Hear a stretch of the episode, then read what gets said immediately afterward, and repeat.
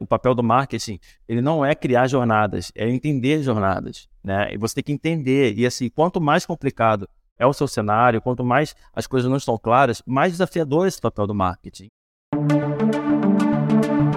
Você está escutando o B2B Insiders. A compra é uma jornada e o nosso aprendizado também. Eu sou Davi Costa Lima e, junto com Gabriel Barbosa e convidados de peso, vamos levar o que há de melhor sobre marketing B2B em episódios diretos e objetivos. Bem-vindo ao B2B Insiders. Sente com a gente na mesa e boa jornada.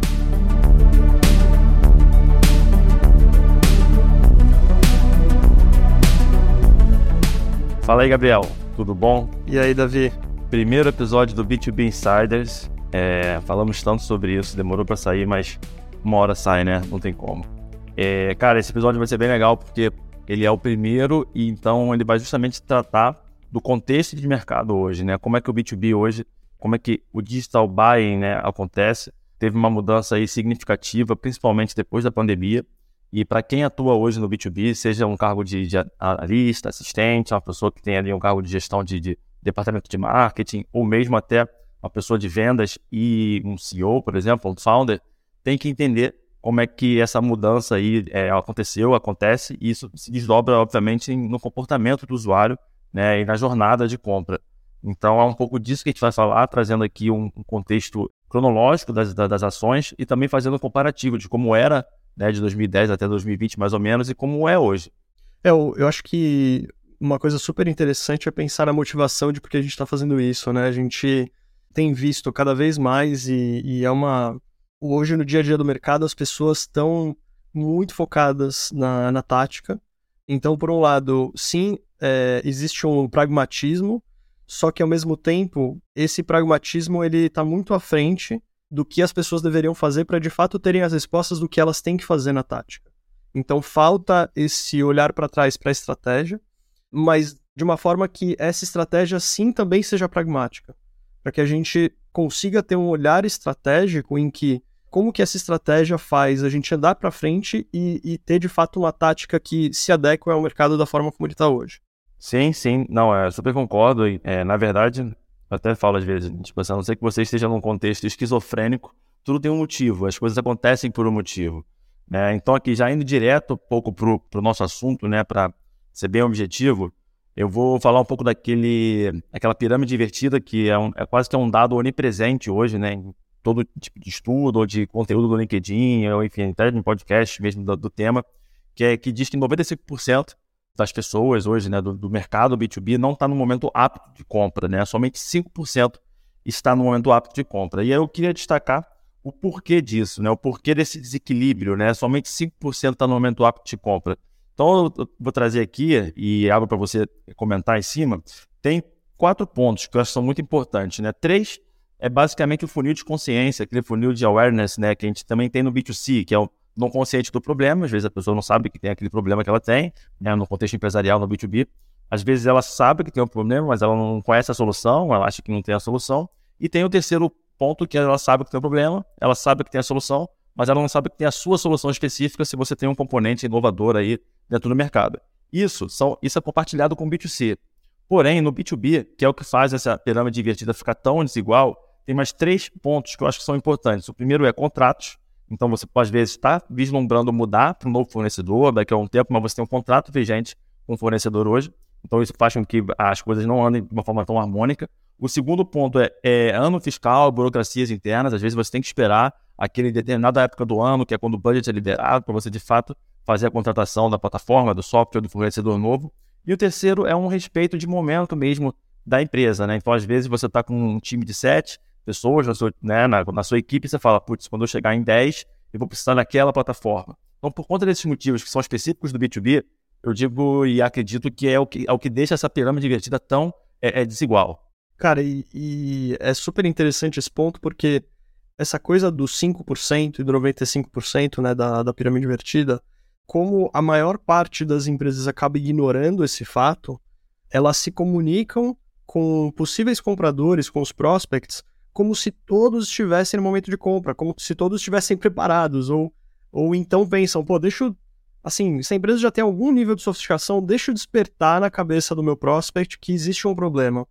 só que tenta fazer isso através da funcionalidade, através do argumento racional. Sendo que, cara, esses 5% que estão ali prontos para comprar, esses são os que estão olhando para os argumentos racionais, esses que já estão olhando para a funcionalidade, esses que já estão olhando para, puta, qual que é o preço, qual que é o benefício dessa empresa versus essa outra empresa, do produto e da solução dessa empresa versus essa outra empresa. Então, acho que esse descolamento da realidade do prospect, qual é o momento em que o prospect está e para o que ele está olhando em relação a como as empresas buscam se comunicar com esse prospect, é o que causa essa esquizofrenia no final do dia, né? Então, eu acho que esse, para mim, isso é a chave que as empresas que entenderem isso que entenderem o fato e que adequarem a forma como elas criam a sua estratégia e como essa estratégia acaba virando a tática, essas vão sair na frente. Né? E essas já tem algumas que já estão na frente por conta exatamente desse fato. Exatamente, e ao mesmo tempo, mesmo até no contexto antes da pandemia, quando né, sempre esse 5% foi o alvo das é, sempre foi o alvo das ações, né, continua sendo. E você tinha um contexto que era um pouco mais oceano azul, digamos assim, então você ainda né, de rebarba pegava um pouco do 95%. O que acontece é, essa, essa é a mentalidade que tem que mudar. Se você se comunica com uma pessoa que está nos 95% e, e você tem um bom argumento e ela de fato considera a sua solução, ela só vai converter daqui a um tempo, ela não vai converter agora, porque ela não pode. Essa é a questão, porque ela está presa, ela está amarrada. Né? Então, por isso que pensar de forma imediatista para B2B é muito perigoso, entendeu? Porque assim, você tem que ter um conhecimento profundo do seu mercado para entender qual é o tamanho né, daquele pool de, de, de, players que estão de fato no momento de compra. E você não, a gente não consegue ter isso hoje de forma assertiva. Existem algum, alguns avanços fora do Brasil, com intention data, que começa a tentar fazer algum tipo de correlação para tentar entender quais são as empresas. Mas assim, você tem que estar num mercado que seja grande o suficiente para você ter esse volume de dados. Então, quando você não tem, que é o momento hoje do Brasil, assim, a gente está um pouco vendado, você tem que respeitar que talvez você esteja impactando a pessoa, você esteja fazendo bem seu trabalho, mas que talvez ela só converta num momento um pouco mais à frente, né? Sim, e acho que justamente porque ela talvez vá converter só no momento lá mais para frente, os argumentos eles deveriam ser outros, né? Eles não deveriam ser funcionalidade e preço. Já escutei você falando algumas vezes que a gente está na era da tática. Por que, que você fala sobre a era da tática? Eu fico super interessado em relação a isso, porque acho que está super conectado com isso que a gente está falando, né? Então, é, na verdade, a gente saiu da era da tática e entrou na era da estratégia, né? Porque como é que a gente... Uma coisa que até, assim, eu falo, né? Tipo, a questão da, esquizofrenia, ela é engraçada, porque, assim, as pessoas focavam no 5% e sempre focaram no 5%. Isso não é à toa, tem uma explicação para isso. Né? Em 2010, basicamente, quando a gente começa a ter o boom do digital, né? Você tem... É, começa a criar... O digital, no, no geral, ele era um grande oceano azul, né? Você, pela primeira vez na história da, da publicidade moderna, se é que haja publicidade antiga, você tem uma democratização da publicidade. Você não fica mais refém desses grandes veículos da publicidade tradicional. E tem um shift de mudança de mentalidade, porque a, a, a publicidade tradicional era um, era um grande budget né, e um poder de mensuração baixíssimo. E quando você entra nessa era do digital, em 2010, basicamente, quando inicia esse processo de forma um pouco mais massiva, você começa a ter um, é, budgets que são, por exemplo, você pode diluir, né? Então você pode fazer várias ações ao mesmo tempo com budgets limitados e você consegue atribuição, você consegue mensurar o resultado. Então você tem um, um, uma época que você tem um oceano azul, né, de 2010 a 2020, basicamente. Você tem uma época de atribuição direta. Né? Então você consegue entender que se você coloca um real numa campanha, fazendo um tipo de argumentação, cara, essa campanha, essa argumentação está me trazendo quatro reais, então eu vou investir aqui. Então criou-se por conta disso, né, uma era de performance, né? Então a comunicação toda ela ficou muito em cima de produtos e funcionalidade, que a ideia era performar. Né? Você tira um pouco aquela mudança do, lifestyle que você tinha na publicidade tradicional, porque você não tinha uma segmentação, você não tinha um poder de segmentação muito grande. Então você tinha que dar de fato, um, entre aspas, assim, um tiro um pouco mais aberto, né? Então você começa a ter uma era basicamente de táticas e que ela aí é, é, durou até o, a, a pandemia, principalmente no B2B. Bom, a gente está totalmente alinhado em relação a isso e acho que o fato de a performance ter dominado tanto o cenário fez com que. Acho que é, é uma das razões pelas quais as empresas acabam comunicando e buscando se diferenciar através de funcionalidade. Mas funcionalidade ela é importante no momento em que o decisor, no momento em que o influenciador, eles já estão olhando para a compra. Né? Ela é importante para aqueles 5%. Ela ainda não é importante para os outros 95%. Por que, que não é importante? Né? Porque, cara, ele vai olhar assim, uma. Se ele tiver um contato com a sua marca, ele vai olhar para a sua marca e ele vai se lembrar de talvez uma coisa em relação à sua marca. Né? Se você falar que, putz, o meu, a minha solução ela resolve o seu problema mais rápido. Cara, ele vai talvez lembrar do argumento de rapidez, mas não necessariamente é o argumento mais importante para ele ao longo de toda a cadeia. Então, é, você precisa deixar ele com uma mensagem. E é uma mensagem que vai se conectar à sua marca e muito dificilmente vai ser uma mensagem funcional, porque ele no dia a dia dele não pensa em funcionalidade. No dia a dia dele ele tem outras preocupações e essas outras preocupações são talvez muito mais emocionais, né? Do, como que a compra que eu vou fazer no B2B vai afetar a percepção interna do, de outros colaboradores dentro da empresa em relação a mim mesmo? Qual que é a credibilidade que eu vou ter se eu a so, última solução que eu comprei não deu certo e agora a próxima que eu vou comprar? Então ele precisa tem um, um lado emocional que está muito ligado a um dos principais objetos emocionais do B2B que acaba sendo a confiança, que é essencial para que ele conecte a sua marca com uma coisa que de fato ele vai conseguir sentir e não necessariamente o benefício funcional que ele vai ter lá na frente. Sim, sim, com certeza. É. Bom, na verdade, assim, a gente tem um mercado hoje, né, justamente por conta dessa década aí de táticas, que é, ele está muito nivelado por conta das funcionalidades, né? Então, assim, até, vamos botar, né, 2020, né, 2019, 2020, né, a funcionalidade e as técnicas, elas vendiam muito, né? Por que a gente coloca essa transição sendo o, a Covid, né, sendo a pandemia? Porque o B2B, ele, ele teve um, um processo de amadurecimento tardio em relação ao B2C, por conta de uma questão mais tradicional. Por serem contratos mais altos, bem mais altos, né? São contratos assim, né? comparados ao B2C. E por conta da venda ser complexa, dependendo de quanto maior o contrato, mais complexa a venda, por mais que você iniciasse o processo todo de, de educação e qualificação online, né, principalmente com, com o Inside Sales, que veio aí, deu uma, deu uma mudada na forma que, que as vendas eram feitas, você ainda dependia, em, em, muitos casos, de alguma visita física, de um aperto de mãos, alguma coisa nessa, nessa linha. Né? Então, assim, o B2B ele demorou para chegar a um nível de amadurecimento completo por conta dessa, dessa ideia de, tipo assim, cara, a gente precisa, né, no final das contas, são, são grandes empresas que estão fazendo negócios, né, a gente tem que se conhecer, a gente tem que ver. E aí, quando chega a pandemia, né, que já era uma realidade para muita gente né, no mundo, também virou para o B2B.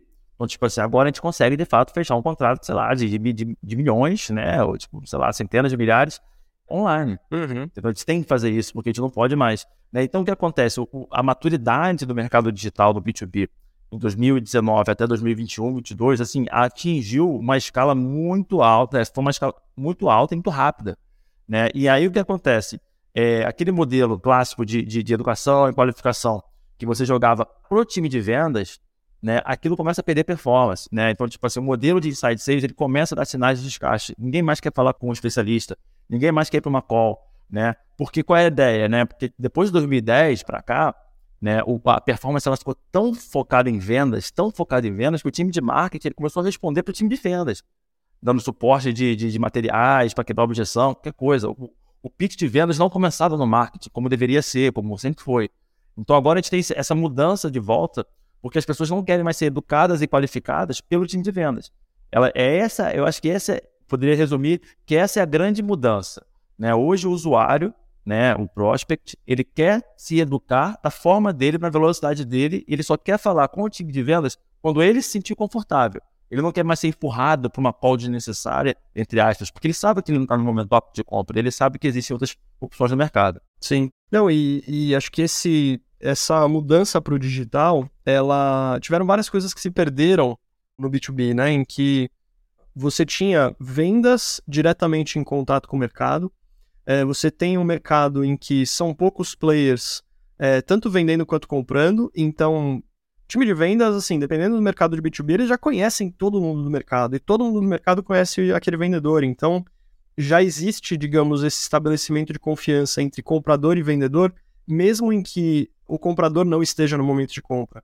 E isso acontecia porque você tinha esse contato face a face, né? Eu conheço lá o, o fulano da empresa tal, cara, e é um puta cara, eu confio nele, eu já conheço ele há anos, então, como eu confio nele, eu confio na empresa em que ele tá, né? E então esse aspecto da confiança ele acabava sendo muito mais um para um. Com a, o amadurecimento do B2B no digital, acontece isso, assim, essa, digamos, esse relacionamento se perde você democratiza essa entrada de muitos players podendo oferecer soluções, e agora esses muitos players, eles precisam voltar a conseguir estabelecer essa confiança através do digital. E você não faz isso da noite para o dia e você não faz isso com funcionalidade. Né? Você precisa fazer isso através da marca no final do dia. A sua marca precisa ser esse elo de confiança entre o comprador e o vendedor. Sim, com certeza. E a confiança, na verdade, ela entra depois de dois pilares que, assim, são fundamentais, né? É, que, tipo, você tem que, obviamente, educar e qualificar, né? Para você entender que aquela pessoa conhece bem o mercado do mesmo ângulo de visão que você tem, que ela sabe muito bem aonde a sua solução ela, ela entra na, na jornada lá dela, né, de certa forma, e obviamente você tem que se certificar que ela é qualificada, seja por faturamento, seja por tamanho de equipe, o suficiente para que a sua solução entregue o maior valor possível.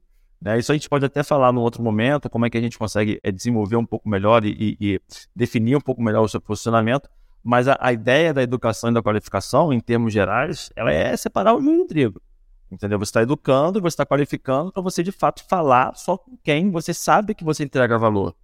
E quando você fala com essa pessoa e essa pessoa olha para você, ela também está olhando para outros competidores. Porque a gente tem um mercado hoje que ele é, como a gente já falou aqui, nivelado por muita funcionalidade. A barreira de entrada hoje para o B2B é muito baixa. Né? Então você tem acesso hoje à, à, tecnologia, cada vez mais a gente está numa era no-code.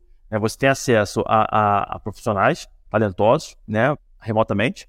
Né? E, inclusive, acesso a capital, porque se você tem uma, uma boa gestão, um bom produto em mãos, o que não vai faltar vai ser a IVC tentando investir em você. Então, a gente tem um mercado hoje que é muito saturado em termos de funcionalidade, em termos de, de técnicas, né? Então, assim, mesmo que você tenha um feature, algo inovador, alguém vai te copiar em dois, três meses. Então, dentro desse cenário, o que faz, de fato, uma pessoa comprar, né, uma empresa ou um comprador, um decisor, decidir por, pela opção A ou pela opção B?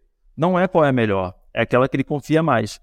Né? Então, assim, eu, eu colocaria que educação mais confiança é igual a demanda.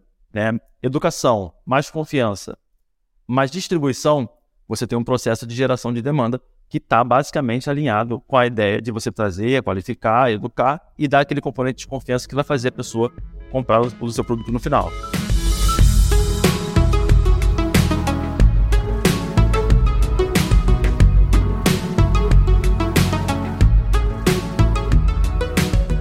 Cara, Davi, acho que isso que você acabou de falar é, é interessante porque quando você olha para compra B2B, acontece com bastante frequência de depois que terminou a compra, né, uma vez que o, que o comprador finalizou a compra, fechou o contrato e o produto começou a ser usado, nem depois do produto começar a ter sido usado, o, o comprador tem certeza de que ele fez a melhor decisão. E no mercado em que, em que todas as soluções elas estão alinhadas do ponto de vista de funcionalidade, né? Assim, se você compara, por exemplo, no nosso caso em marketing, HubSpot com, com Salesforce, por exemplo, né? Cara, eu já usei os dois, cada um tem suas qualidades, mas é difícil afirmar qual é o melhor. Não dá para afirmar isso de uma maneira objetiva, né? Então, depois que você finalizou a compra, você tem vários aspectos de funcionalidade que você vai, vai depois, enfim, depois de um tempo, ou ser fidelizado, ou talvez você até troque de fornecedor. E essa troca de fornecedor ela acontece por conta da funcionalidade, mas antes a compra aconteceu por conta da confiança, né? Então, a confiança no final do dia é um dos pontos principais que faz com que o comprador feche o negócio. Né? A funcionalidade ela tem que existir. Claro que os argumentos racionais em relação a algumas funcionalidades, porque elas são melhores para você, né? Por que, que o Salesforce, por exemplo, é melhor para uma empresa que tem uma quantidade grande de vendedores? Por que, que o HubSpot é melhor para pequenas e médias empresas? Você tem alguns argumentos, mas o fechamento no final do dia ele está conectado com a confiança. Com certeza, com certeza. E eu acredito tanto nisso, e você bem sabe disso, né? Porque a gente, a gente se fala. É, a minha ideia e o meu desafio, acho que né, em termos de mercado, é tentar trazer para um plano prático como você consegue construir confiança de uma maneira objetiva. Uhum. E você sabe bem que a gente tem esses frameworks que a gente já conversa de a gente constrói em conjunto, inclusive depois aqui, já, já deixando um loop aberto aí, a gente vai compartilhar, seja numa comunidade, seja num curso, seja num grupo fechado, mas que a gente tem é, é experimentações, né, que eu e o Gabriel a gente conversa justamente para tentar trazer para esse plano prático a construção de algo que aparentemente é intangível, que é a confiança mas sim tem uma lógica por trás, uma lógica de conteúdo, uma lógica de fluxo de, de educação, de qualificação, que traz essa confiança no final. Mas isso é um papo para outro dia. Como é que a gente traz isso para o campo prático? Legal. Eu acho que uma coisa que, que a gente está se propondo aqui nesse podcast é a gente sempre trazer para o plano prático. Então a gente, em todos os episódios, vai trazer no final o bloco de o que você faria, né?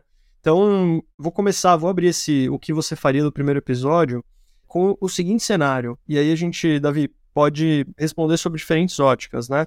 Mas o cenário é o seguinte: se você assumisse hoje o papel de líder de marketing em uma empresa B2B e em uma startup que já atingiu o Product Market Fit, porque esse ponto também é super importante, né? Se você não tem Product Market Fit, você não está, digamos, apto a levar a mensagem, está apto a, a, fechar exatamente como vai ser a sua comunicação. Né? Depois de você atingir, aí sim você, você leva uma mensagem, uma comunicação fechada para o mercado. Mas supondo que essa startup já tenha Product Market Fit, qual que seria o seu plano em alto nível, pensando nos primeiros três, nos, depois em seis de, meses e depois em um ano? Bom, é, de forma bem objetiva, a primeira coisa que eu iria fazer é tentar identificar qual que é o posicionamento de produto, né? Chegar nesse posicionamento de produto. Né? Então a gente tem aí formas de fazer isso. Então eu iria conversar com o time de vendas para entender exatamente quais são as motivações que levaram às, às, últimas compras, entender um pouco dos números, trazer também o cliente final para uma conversa para entender é, é, do ponto de vista do usuário, né, é, possíveis benefícios e valores que às vezes o time de vendas ou o time de marketing, por estarem house enviesados, não conseguem enxergar, para daí a gente conseguir identificar exatamente quais são qual, que é, qual é o valor, né? quais são os atributos em termos de funcionalidades, qual o valor percebido pelo usuário, e a partir daí a gente chegar, de fato, no, no, na categoria, no ICP e, consequentemente, no posicionamento de produto. A partir daí, construção de conteúdo, né? já tendo essa coleta de informações, construção de conteúdo para educar e qualificar, e fazendo testes e validações de mensagem é, por meio de mídia paga. É, então, eu faria isso para chegar nessa, nessa, nesse feed de mensagem. Chegou no feed de mensagem por meio de testes rápidos ali de textos, eh, gráficos, alguns carrosséis. Cara, validou mensagem, validou ICP, quer dizer, validou ICP, validou mensagem, né, validou o posicionamento. Aí eu começaria a fazer uma a escala de diversificação de formatos de conteúdo, né, para justamente começar a dominar o mercado, entender aí exatamente como é que está acontecendo isso. E em paralelo, sempre dando uma olhada no funil de marketing, no funil de vendas, né, tendo esse olhar um pouco de growth, tentando identificar os possíveis gargalos e também, claro, dando uma olhada no final ali, custo de aquisição, né, como é que está enfim, até o pós-venda, se for, se for um, um, caso de uma venda recorrente, né, entendendo um pouco a parte que o time disser, se for um one-time fee, entendendo um pouco qual é o valor fornecido é, no pós-venda. Então, acho que seria um pouco por aí. E você, Gabriel? E você, Gabriel, o que você faria? Cara, assim, eu tô alinhado com você em, em olhar para o posicionamento de produto, olhar para o ICP, olhar para a persona. E eu gosto do que você fala em relação a, a nesse momento, estar tá muito conectado com vendas, porque eu acredito firmemente que num projeto, quando você está ou começando o projeto do zero, ou quando você está, digamos, assumindo um projeto novo que já está em andamento, você precisa começar uma casa do fundo para o topo de funil. Você precisa habilitar vendas a conseguir vender. Né? Não adianta você começar a fazer, falar de marca, etc. A gente está aqui falando, é, defendendo, digamos, o, o, trabalho de marca, mas você não pode começar por aí, porque se você começa a fazer um trabalho de marca e o time de vendas ainda não tem clareza de como eles vão levar esses atributos funcionais que foram desenhados no momento da definição do posicionamento da solução, aí a gente vai ter um descolamento entre o fundo e o topo de funil. Então, necessariamente, esse projeto ele precisa começar pelo fundo de funil. E aí vai depois para o meio e depois para o topo de funil. Né? Então, é, no fundo de funil, ajudando vendas a, a conectar as, as, funcionalidades com a necessidade do ICP e das pessoas de cada ICP.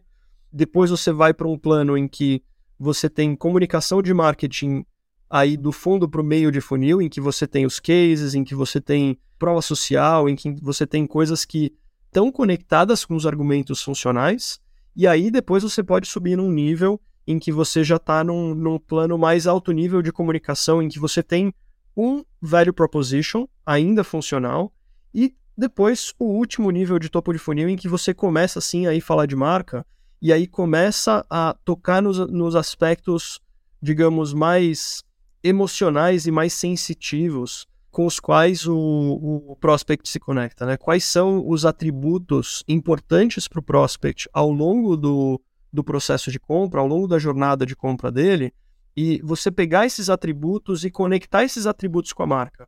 Veja que é importante aqui você pegar o que esse prospect já sente.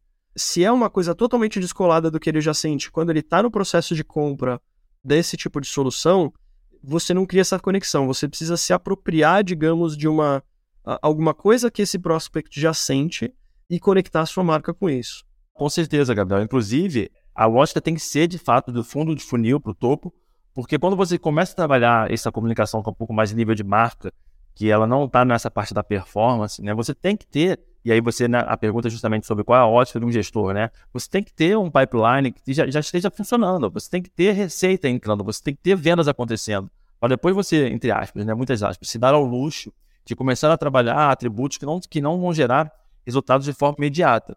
E aqui tenho um ponto que é importante né, nessa pergunta, que eu acabei né, falando direto, entrando na, na, parte um pouco mais prática, é, tem uma definição muito clara, assim, dependendo do tamanho de mercado e do, e do valor né, do, da LTV ou do valor anual de contrato, do, né, você vai ter um mercado maior, um TAM maior ou um TAM menor.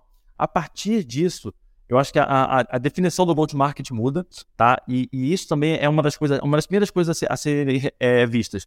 Por quê? Como é que a gente é, traz isso no campo prático? Se você tem um cenário em que você tem contratos muito altos, né, e um, um tamanho de mercado menor, que é, mas essa é a lógica, né, você pode se dar a, a, não se dar ao luxo, mas assim, estrategicamente faz mais sentido você focar em geração de demanda. Porque você sabe que um ou dois contratos que você fechar, eles muitas vezes vão ser responsáveis por todo o seu semestre de faturamento. Agora, quando você está trabalhando um ticket menor e um tanto maior, você aí sim a performance ela faz sentido. Porque naturalmente você vai ter ali no 5% um pool maior de pessoas que já vão estar no momento apto de compra. Então a lógica, né, você também vai começar a determinar quais são as ações que você faz no início baseado nisso. Né? Então, assim, não existe uma coisa que de fato é replicável para todos os cenários. Tem que ter, isso, isso é função de marketing, isso é função de gestor de marketing, você tem que ter uma inteligência de mercado para você entender qual é a melhor forma que você se posiciona né, dentre as possibilidades de atuação que você tem.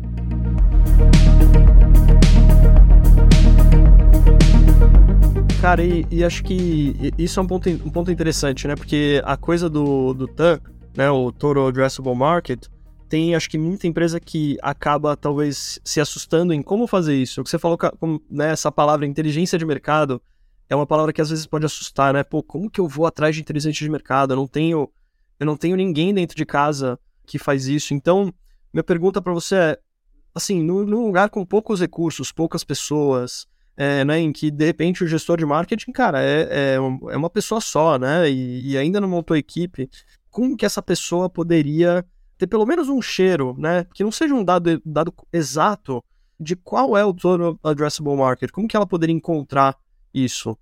Então, eu diria que você, primeiro, você entende exatamente quais nos, nos, clientes que você tem na base, né? É, você faz, você entende basicamente qual é o, os atributos que você tá, que a sua, sua marca, seu produto dá para ele, né? Qual é o valor percebido, né? Quem é esse ICP em termos gerais, né? Em qual categoria ele está inserido. Então, quando você chega nisso, você fala, cara, esse aqui é meu ICP. Por isso que é importante, porque se você, você tem a definição do ICP errada, toda lógica posterior ela fica falha, né? Ou com possibilidades de falha. Então, quando você tem ali, né, conversando com o time de vendas e com os seus clientes, para chegar no seu ICP e você entendeu, cara, esse aqui é meu ICP, aí realmente, é, é, assim, os dados hoje não são um desafio, né? O desafio é você entender o que você quer com esses dados. Então, hoje você tem aí o Sales Navigator, lá, o LinkedIn, que você vai ter uma noção exata né, de quantas empresas tem, você tem noção de faturamento, você tem noção de, de localização, tá? Você tem, sei lá, ferramentas como Impresômetro, você tem o Apollo, você tem o Rush. Então, assim, como achar esses dados não é o problema. O problema é, é, é, não o desafio, eu diria. O desafio é você entender assim, é esse realmente o meu ICP? É esse aqui o meu nível de faturamento? Quais são as características que fazem esse tipo de ICP, no caso é company, não customer, né? Company, né? De dentro do meu fit de produto, né? Então assim, e aí sim você vai, né? Por meio dessas pesquisas entender qual é o tamanho de mercado. Tamanho de mercado abaixo de mil, abaixo de 100, Cara, aí o, o account based faz mais sentido. Né? Quanto maior for esse tamanho de mercado, mais você consegue fazer uma comunicação um pouco mais massificada, tentando pegar correlações, padrões e, e atacando uma parcela de mercado.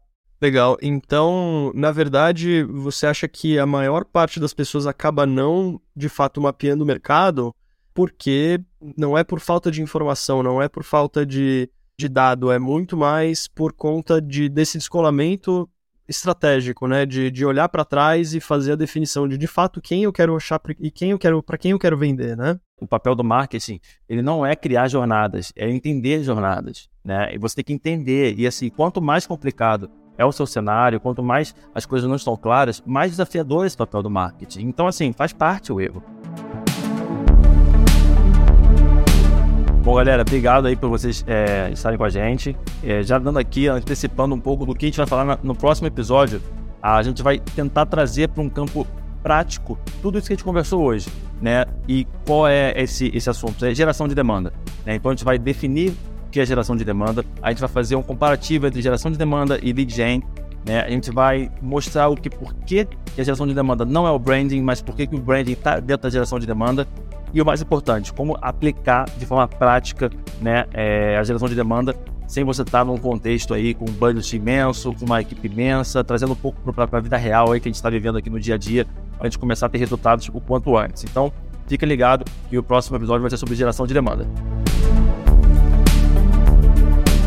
Espero que você tenha gostado de mais esse episódio do B2B Insiders. Ajuda a gente a metrificar nosso trabalho. Não deixe de avaliar esse podcast no seu player é super importante para a gente. Para mais conteúdos, não deixe de seguir a gente no LinkedIn. Gabriel Barbosa com Z e Davi com D no final, Costa Lima. Os links dos perfis estão na descrição do episódio.